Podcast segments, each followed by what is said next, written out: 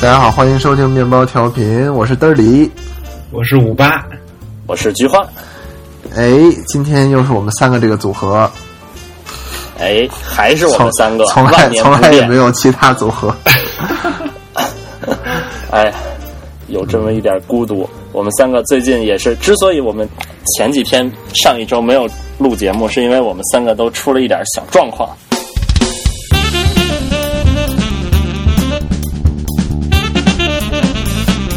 面包调频。啊，我先说我的状况吧。我去了一趟 cruise trip。嚯，这状况够好的。啊，对，好，哎呦，我第一天就是那个在 Eastern Caribbean 嘛，就是基本上你每天在 cruise。哎呦，那 cruise 可大呀！我这辈子第一次见那么大的船，那号称是全世界第二大的 cruise。然后里边什么按摩的，什么各种商店，什么反正什么都有，给我。震撼半天，就第一天上岛和一个朋友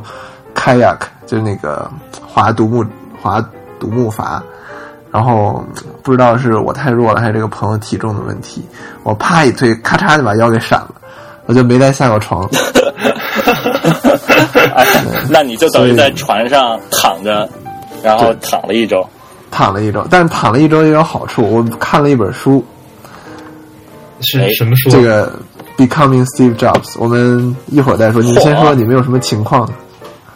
哎，这个我上一周其实是准确是上上一周了，上上一周去了一趟这个意大利，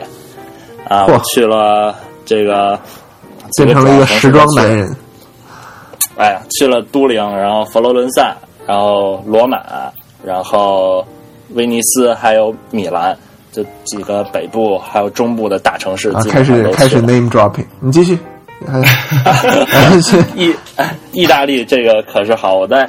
哎呀，我发现就是意大利，它这个古色古香，它那个古建筑就都保留的特别好，就是当地居民都住在那种就是十七世纪什么十五世纪的那种楼里。我当时订酒店的时候，在那个 Booking 上面，我就随便找，呃，随便找他那个酒店描述，都说这座建筑什么呃，就是 locate 在一个。古呃古老的十五世纪的建筑当中，我第一眼看还觉得我操这么牛逼，然后我后来往下看都他妈是这样的，对，然后脏不脏啊？我听说那块那边人都不洗澡，就天天喷香水，眼眼味儿、褶味儿。不是街道街道上其实还是挺脏的。他呃，by the way，意大利人就是他们那个就是有好多人养狗嘛，然后他们那个狗从来不在家里拉屎。我操！然后你走两步就能有一滩狗屎，你知道吧？就狗屎之乡，我就受不了。然后，呃，anyway，然后，嗯，这样就是他们好多古老建筑嘛，然后带来的问题就是说，它这个建筑和建筑之间的那个街道就特别狭窄，然后意大利当地的交通就特别的差，就出租车贼他妈贵，那个公交车就是经常就堵车，因为那么大一车在那么小的一个巷子里拐个弯都费劲。一开始我还坐出租，然后坐公交，后来我就在意大利，我就打上了 Uber。哎，这个也是意大利人，我一会儿，对我一会儿再说。哎，嗯，我觉得意大利男的据说都特别会搞女人，是吗？呃，反正就是客观的说，确实是在意大利，这个女性特别占优势。就是有一次，哎呀。就又扯远了，不过我还是扯一下。就是有一次那个去一个博物馆，然后就是他那博物馆他是需要预定的哈，就是你要不预定，你在门口排那个长队，就跟那个国博什么似的，这样的。然后完了以后，我们那个队我一看就跟北京欢乐谷似的，就是一排可能得排一个小时。然后，然后我我一看就傻了，我说那咱别去了。然后我跟我女朋友一块去，我女朋友说就是我去那。你是不是有女朋友了？啊，你不知道吗？哎呦我去！我不知道你你好多长时间了？哎呀，那我可是好了有那么一段时间了。这个在你出生之前，哎，我是昨天出生。行，Anyway，这个我们就去那个卖票的那办公室，就是那个售票的是一个男的，我女朋友就上去了，就说那个能不能啊，求求你给我们一张这个这个。票吧，我不就要我就要现在的预定的票，就等于因为你预定得提前一段时间嘛。他说他就要现在的预定的票，然后他就说我我特别的想去，你就给我一张吧。那个男的就欣然的就同意了，说那我给你，我给你，你去吧。然后特别，然后你女朋友自己进去了。然后对，然后我俩就他就跳过了长长的队，然后直接邦机就进去了。我就觉得我操，还能这样，这真是你呢？不是他给了一张票，那你怎么办？啊！那当然我也进去了，他要了两张票。行吧，行我以为只有一张票。哎，anyway 吧，还是挺美好的一段情比金坚。嗯，哎，行吧五八最近干啥呢？我最近就无聊多了，我最近，哎，一边等 offer 一边写论文。我们学年论文啊，我们毕业论文马上就要交了。然后刚才你说的欢乐谷，哎，我们昨天正好去了，哎，怎什么体会样？大家说？散散心去。本来以为是人特别少，因为礼拜一嘛，结果好像有一个什么什么。啊、就是三月结束的一活动，应该今天就结束了。今天三月三十一号，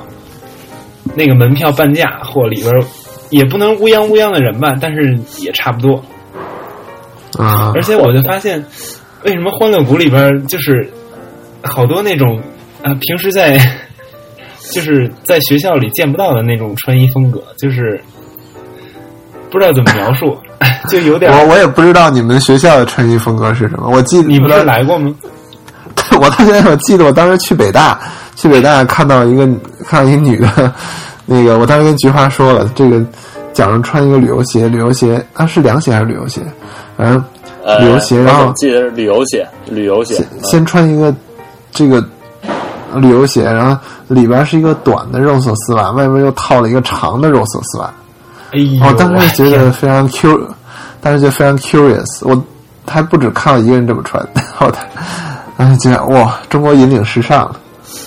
这就是学院派嘛。但是在欢乐谷，我觉得是另一种，就是外地游客风格。天对，是那种感觉是二线城市或或者是三线城市那种感觉过来的。嗯嗯嗯，对，但是可能也不能说二线城市、三线城市穿的就不好。对，可能就是因为你想，就是在这种前卫。就是在这种半价的时候，然后他可能才会来欢乐谷，就可能可能是消费水平导致了这个 discrimination。你想想，会你不是你想想，会为了放欢乐谷半价，在周一从自己工作请了假来到欢乐谷，说明自己这一天挣的钱不如欢乐谷一半的门票钱多，啊，对对对，这个非常有道理。对吧？对吧？嗯，都是有原因的。哎，这个你再说说你在佛罗伦萨还是在哪儿打 Uber 的经历吧？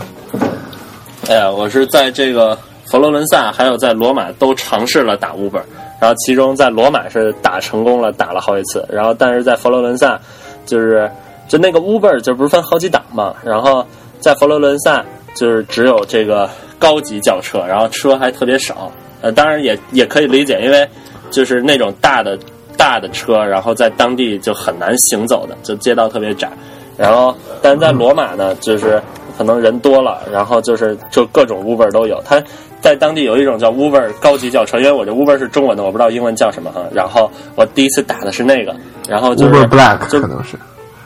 呃呃，对对对，类似于这个，然后就是，然后我叫叫了车，然后就是十分钟以后，然后一个就是穿着西装，然后打着那种就是还不是领带，打着领结的那个意大利的老男人，然后开着一个奔驰，然后就过来了，然后服务特别到位，然后下车给我开门，然后啊、呃然后一路上还用流利的英语跟我们聊天儿，就是素质特别的高。就因为你知道，就是意大利百分之八九十的人是不会说英语的，啊，嗯。所以就是遇到一个会说英语的司机，让我特别的意外，嗯，对，然后就是整个体验特别的好，但是就是价格也挺贵的。我们当时是从那个一个景点打车回酒店，然后大概是就是呃呃五公里，五公里这样的一个呃距离吧，然后最后花了有二十多欧，呃，就反正比出租车大概贵一贵一倍，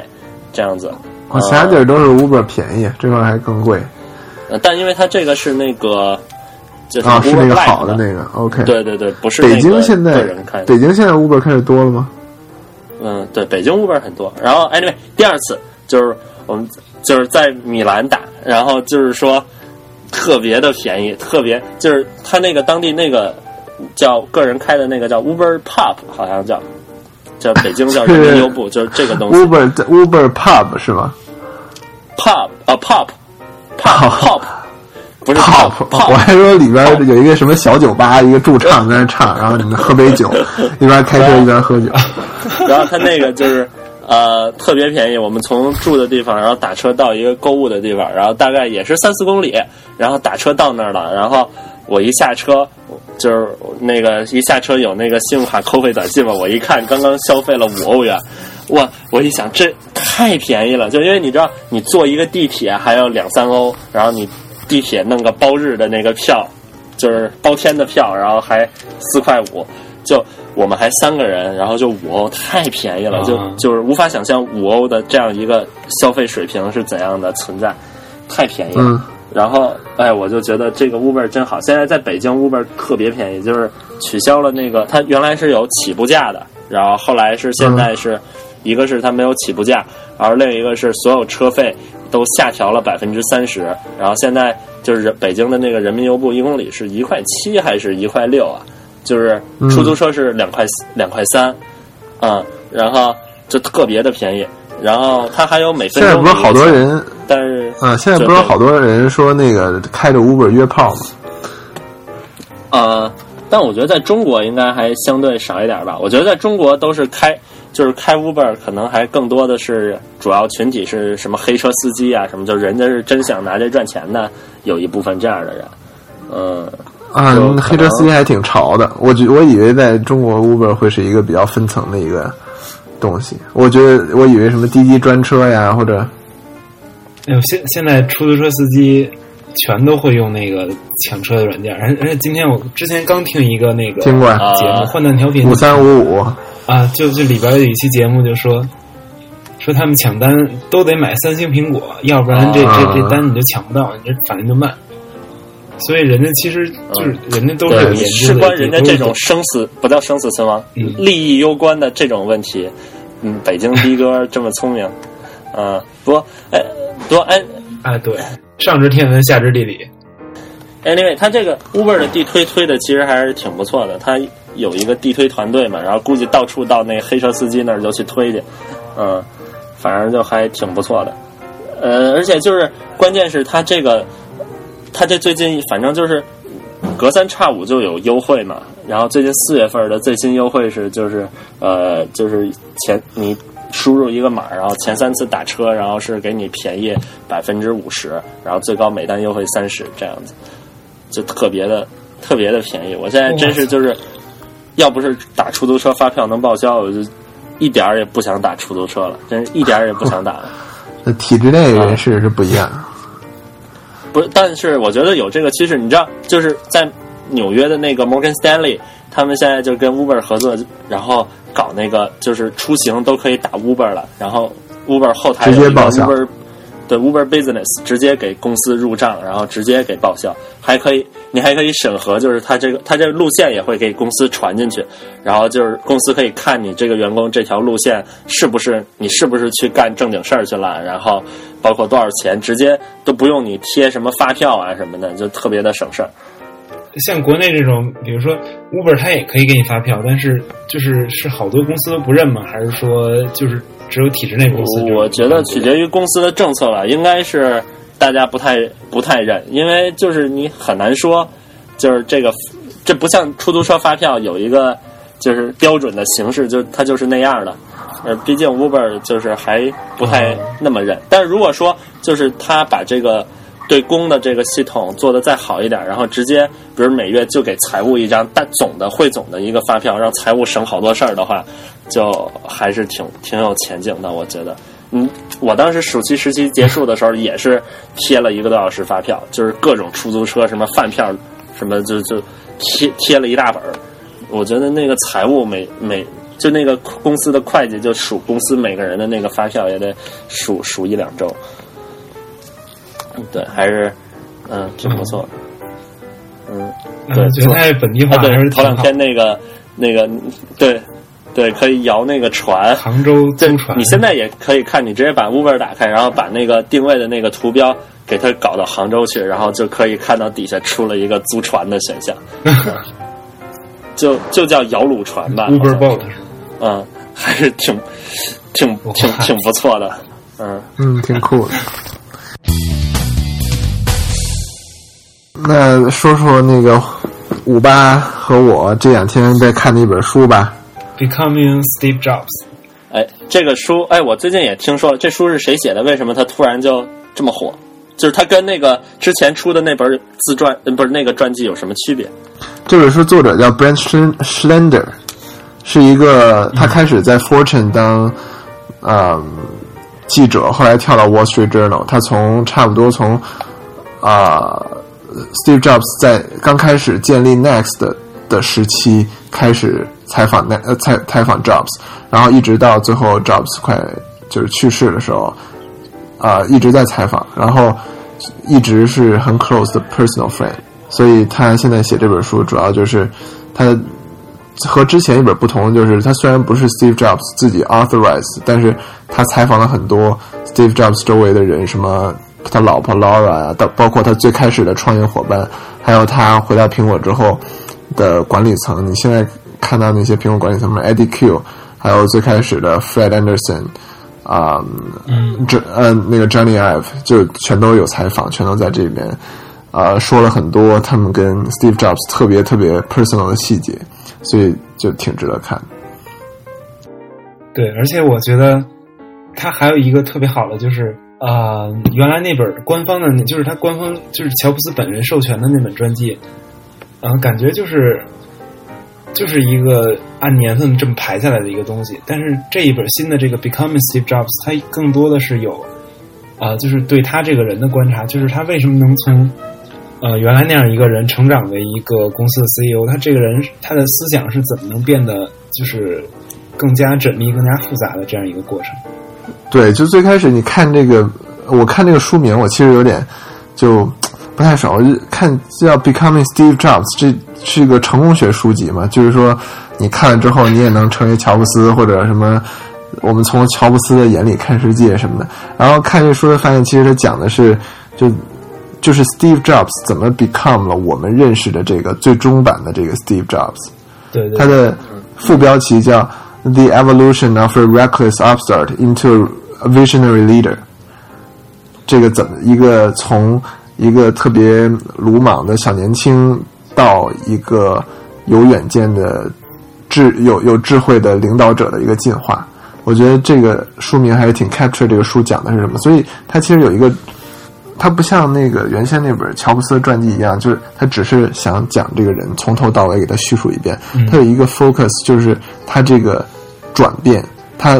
很注重他在啊、呃、Next 之前和 Next 之后，他的行为方式有什么不同，他的想问题的方法有什么不一样。他经常给你这样的对比，让你知道是什么使他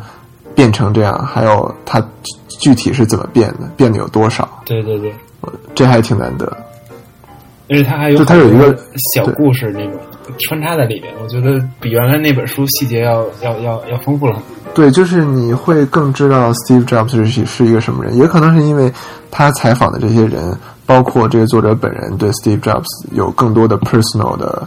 relationship。他你能明显感觉到这个作者在写这本书的时候是带着情感在写的。嗯，对对对。所以就你你不会从这边找到一个特别中立的一个人的 profile，但是你可以看到他的朋友眼里是怎么看他的。所以这就是为什么。这个书现在一一出来就火了，因为所有的他周围的朋友，在这本书出来之前都说这才是我们认识的 Steve Jobs，对吧？对对，包括那个 Eddie Q，、嗯、包括 Tim Cook 好像也也说了这个本书挺好的。嗯嗯嗯，你们有有这这本书里读到有什么比较精彩的部分，能跟大家分享一下？有好几个，其实有好多故事印象都挺深的。比如就有有一点是，呃，Steve Jobs 买了 Pixar 之后，然后他 Pixar 的一个一个创意领头人是他的那个创始人之一，然后去回忆他们刚做出来 Toy Story 之后，和 Steve Jobs 和他的老婆 Laura 一块儿吃饭。然后他就描述那那时候 Steve Jobs 有多么的高兴，然后他说整个这个氛围都特别 bubbling，就是像像甜蜜的冒泡那种感觉的。你能感觉到他在形容那时候的 Steve Jobs，就是他在形容那时候 Steve Jobs 有有多幸福，然后他有对自己生活有多满足，就能感受到一个老朋友在形容他的另他的一个朋友的那种，就让你很感动。你看到他写 Steve Jobs 的话，然后包括还有后来有一个细节是 Steve Jobs 第当时刚被苹果问你要不要回来做我们的呃 management，然后 Steve Jobs 就一直在想他要不要回，因为他当时呃刚刚卖卖掉 Next，然后 Pixar 也越来越起色了，他可以说就功成名就了，他也没有多少这个 reputation 可以再造了。所以他就想，我到底接不接这个活呢？然后他想到凌晨两点，他给 Andy Grove 打电话。Andy Grove 是英特尔最开始的创始人之一，是 Steve Jobs 特别 close 一个 friend。然后他凌晨两点给他打电话，问他我应不应该 take 这个 job。然后估计这个作者是采访了 Grove，然后 Grove 当时说，那个 I don't give a fuck about Apple, just make up your mind。然后最后 Steve Jobs 当时还没有 take，然后后来过了几过了几个月就 take 了。还有一个就是 Steve Jobs 当时最病危的时候，Tim Cook offer 要捐自己的肾啊肝还是肝对，要捐捐自己的肝给 Steve Jobs，然后他最开始还没跟 Steve Jobs 说，然后他去了几个离呃湾区特别远的医院，然后去做自己的肝脏检查，就是确认他是一个可以捐的状态，然后。等到所有的都办妥了，他因为害怕媒体嘛，他就去特别远的地方。当所有事都办妥，他过来问 Steve Jobs 说：“我想把我的肝捐给你，你愿不愿意？”啊，Steve 说：“不可能，我怎么可能让你干这个呢？”然后就这种这种事，他都就是应该是 Tim Cook 自己告诉他的。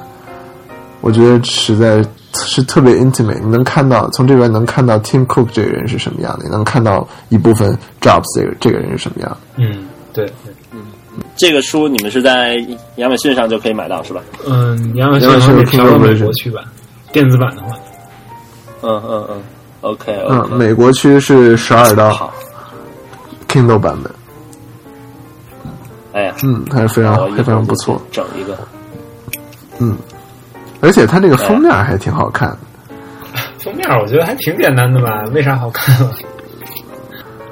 对，我觉得侧脸还挺好看，就是我我说半张脸还挺好看。Dirty 的 Man Crush，啊啊！我一直对他有 Man Crush，谁没有呢？好像说要出四英寸的 iPhone 六 C。啊啊！我也看到这个，最近传的铺天盖地的，这个是怎么回事啊？是真的假的？嗯，就是说有一个好像中国的一个 source 说，啊，苹果今天要出一个四点零英寸的一个 iPhone 六 C，就是五 C 的升级版，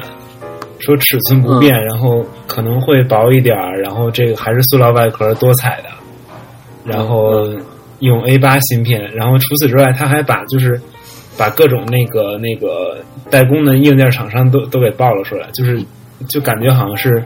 这这个消息源非常的可靠，他已经完全知道是怎么回事了。已经啊啊！就今天早上，就是我录这个节目之前，然后看那个新闻，就 n e t Five 上面还爆了一个最新的呃传说中的对六 C 的后壳，就那个那个。呃，玫红色的那个那一款，还跟那个五 C 的那个后壳做了对比，就可以看到，就是呃，一个是呃，应该设计是更薄了，然后另一个是它那个原来就是这个六它那个摄像头不是因为太薄了，所以凸出来了嘛，然后好像说这个这在这一款里是不会凸出来的，呃，然后。嗯，底下的那个扬声器的那个孔好像更多了，别的，但别的，说实话，我感觉跟那个嗯五 C，我感觉差距并不是差别不是特别的大。啊，还有个双闪，不过也也就那样。对对对，我其实觉得这个事儿还挺还挺 curious，就是能有多少人想从四点五英寸退回四英寸呢？就我现在知道的所有在怀念。iPhone 五 S，就是怀念四英寸手机的人，都是做科技的。就我听到你进那个 Accidental Tech Podcast 是叫是 ATP 里面，嗯，呃，我记得 Mar Marco Arman 和那个张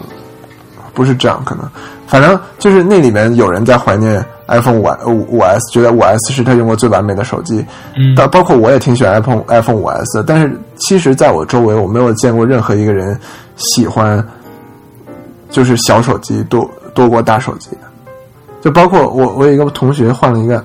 iPhone 六，然后他前几天用我用我的手机拿过去说：“哎，你怎么还在用 iPhone 四呢？”就是他用完这个大的手机之后，他已经没有能力分辨一个，就这个手机对他看来太小了，他已经没有能力分辨到底是四还是五了。我觉得这还是挺 typical 的。但是其实好多人他是从五 C 或者五 S 之类，就是说他是从一个从一个 budget phone 升级到另外一个 budget phone，虽然是一个 iPhone，但是就是它还是一个一个低价廉价款的这样一个位置。因为虽然中国可能觉不出来，但是应该在美国都是那种就是你签了两年合约，你可以一分钱不花就拿着手机，应该是吧？嗯哼，对对对，肯定是。对，所以我假如觉得这是那个定位的话，就是按这个逻辑上来的话，也不是很很夸张，一个四点零寸的，尤其是它还可以把那个成本降低。嗯，我们看吧。假如你们要再换手机的话，你们会换四点零寸的吗？嗯，我我其实我我就现在我还还是没有太觉出来四点七寸有多方便，因为我还是觉得手小。对，我觉得没有人会换六 C 吧，就是而且尤其在它还是那种对我现在塑料外壳喜欢我的基础上，我总但是我感觉就是苹果已经过了这种风向是往那个方向。高价低价的这么一个阶段了，就是你懂，就是就是都是就是同样的配置，然后同样的就是外观，只不过你就挑尺寸就行了。嗯，但是怎么说呢？就是他还是还是他还是想区分出来，就是他还是想把这个空白的，就是零零元起卖的这样一个一个市场给占上，而且他又又不想用一个两年前的设备，比如说原来那个。原来一直到 iPhone 五 S 的时候，都是用四 S，、呃就是两年前但我的设备还是觉得就是，这个比如说它出了这个这个这个位置，出了出了 S，然后它就再用原来的那那一款旧的来，对，比如说用 iPhone 六来做这个零元的位置，是不是比较好？它不用出这么一个东西吧？就没有人会再去买了。但就我我觉得它不能把 iPhone 六间隔成一个 iPhone 六加的一个一个次一级的产品，它只不过是尺寸不一样。对，iPhone 六肯定不是零元机，就是哎，就是只能是现在的。我觉得出了，比如说出了 iPhone 六六 S 和 iPhone 六 Plus S，然后还有就出了这两个之后，iPhone 六和 iPhone 六 Plus 肯定就不会卖了。我刚才想，会不会到时候爆了半天料，最后发现是魅族的新品外壳？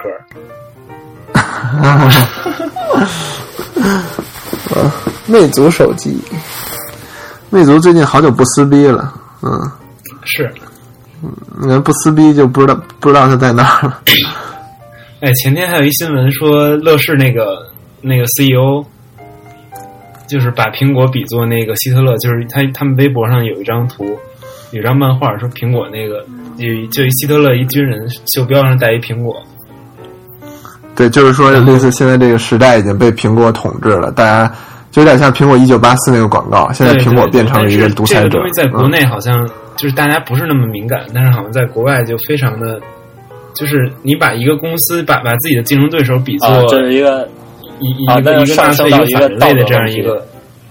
嗯嗯嗯，对对对确实不是特别的合适，我觉得。不过他说这个、说这个话本身，我觉得说的还是有一定道理。嗯，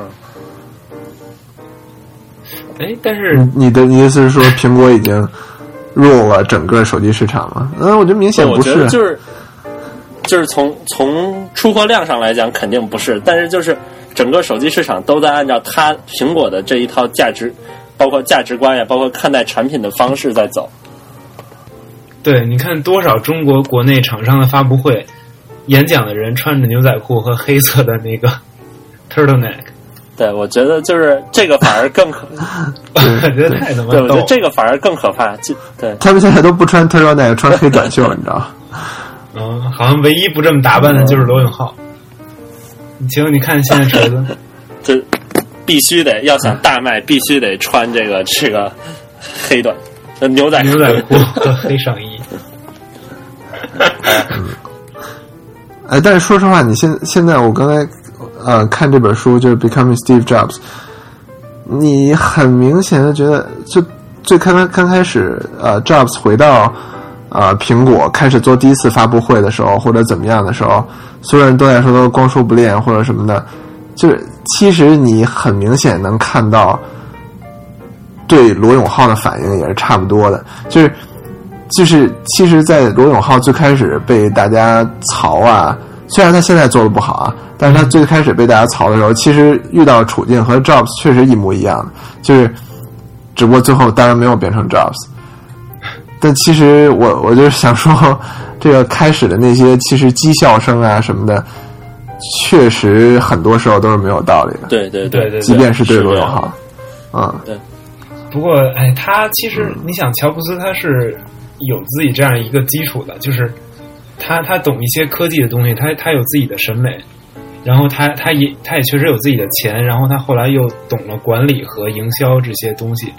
但是罗永浩，我觉得嗯他、他他有审美，可能他有审美，他也有他也懂一些营销，然后就没了。我觉得他就跟乔布斯一比，好像五条腿六条腿，他只有两条。对，而且关键我觉得他挨人喷，主要还是他这个人本身他就他就是爱喷别人，然后就跟别人经常在上面对，对嘲讽在在别人上面互喷，那那那就不太行。嗯，对，你看乔布斯不会说一上来说，我把你们先贬得一文不值，然后我我告诉你们，你们想的全是错的。他一定是就是有策略有迂回的，至少是他后期他是有这但我觉得如果在他那个年代，如果说就是有 Twitter，Twitter 有现在这么发，微博这样这么发达的话，也说不准他会不会注册一个 Twitter 在上面跟别人互喷。我觉得他不太像，我觉得他更像是，就他那个 circle 其实挺小的。嗯嗯嗯，哎呀，by the way，我刚刚发现了 这个 macOS 上的一个 bug，就我在刚刚跟你们打电话的时候，打电话的时候？有一个人不是跟你们 Skype 的时候有一个人在给我打电话，然后打打电话，然后就是在不就在电脑上会出现嘛，然后也会在电脑上响铃儿，然后我就在手机上把这电话给挂了。然后理论上在电脑上应该电话也会挂，但是就是它隔了一段时间电脑是挂了，但是那个铃声一直在。就我现在，我现在 已经听了十多分钟了，我特别的不高兴。哎，太疯狂。所以说我就要我要先退出一会儿，然后一会儿我再进来。我要把这个事儿 但是里边要去啊，那要不今天就就今天就这么。对对对，我觉得我差不多了。今天就这样吧，我们用这个电话铃声做行，那我一会儿剪的时候我加一个电话铃声。好，行，那这听众朋友们，拜拜，我是 Dirty。我我是计划，我们不用这么，我们每次都没有这么拜拜。